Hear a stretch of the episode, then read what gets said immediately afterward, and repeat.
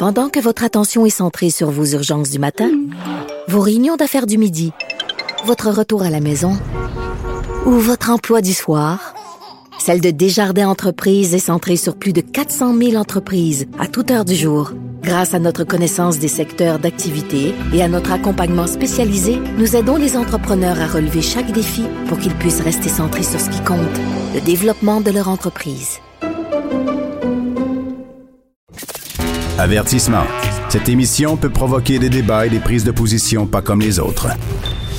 Vous écoutez Sophie Durocher. Bonjour tout le monde, bon jeudi. Ah ben chaque jour de la semaine, on a des informations qui nous confirment que dans le reste du Canada, le français, c'est un irritant, c'est comme un caillou dans le soulier. Vous savez quand vous avez un petit caillou dans vos souliers, là, c'est achalant, puis chaque fois que vous marchez, ça vous rappelle l'existence de ce satané petit caillou-là. Mais on a l'impression que dans le reste du Canada, le français, c'est un irritant. Mon Dieu, c'est donc bien achalant qu'il y ait des gens qui parlent français dans ce pays-là.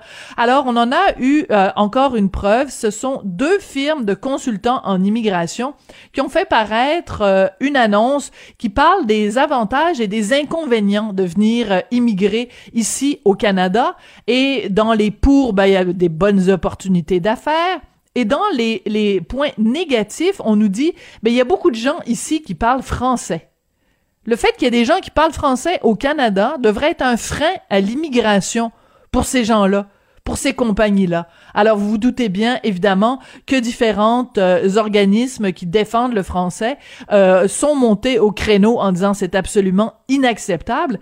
Mais ce qu'il faut comprendre derrière ça, c'est que ce discours-là, qui est officiellement publié dans la, dans la publicité, ben on l'entend partout. Euh, on l'entend euh, frémir partout dans le reste du Canada. Le français, là, ça écœure.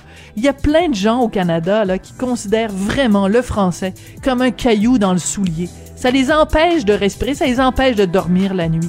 Quand j'ai vu cette annonce-là pour ces euh, agences d'immigration, j'ai poussé un excédé. Ben voyons donc.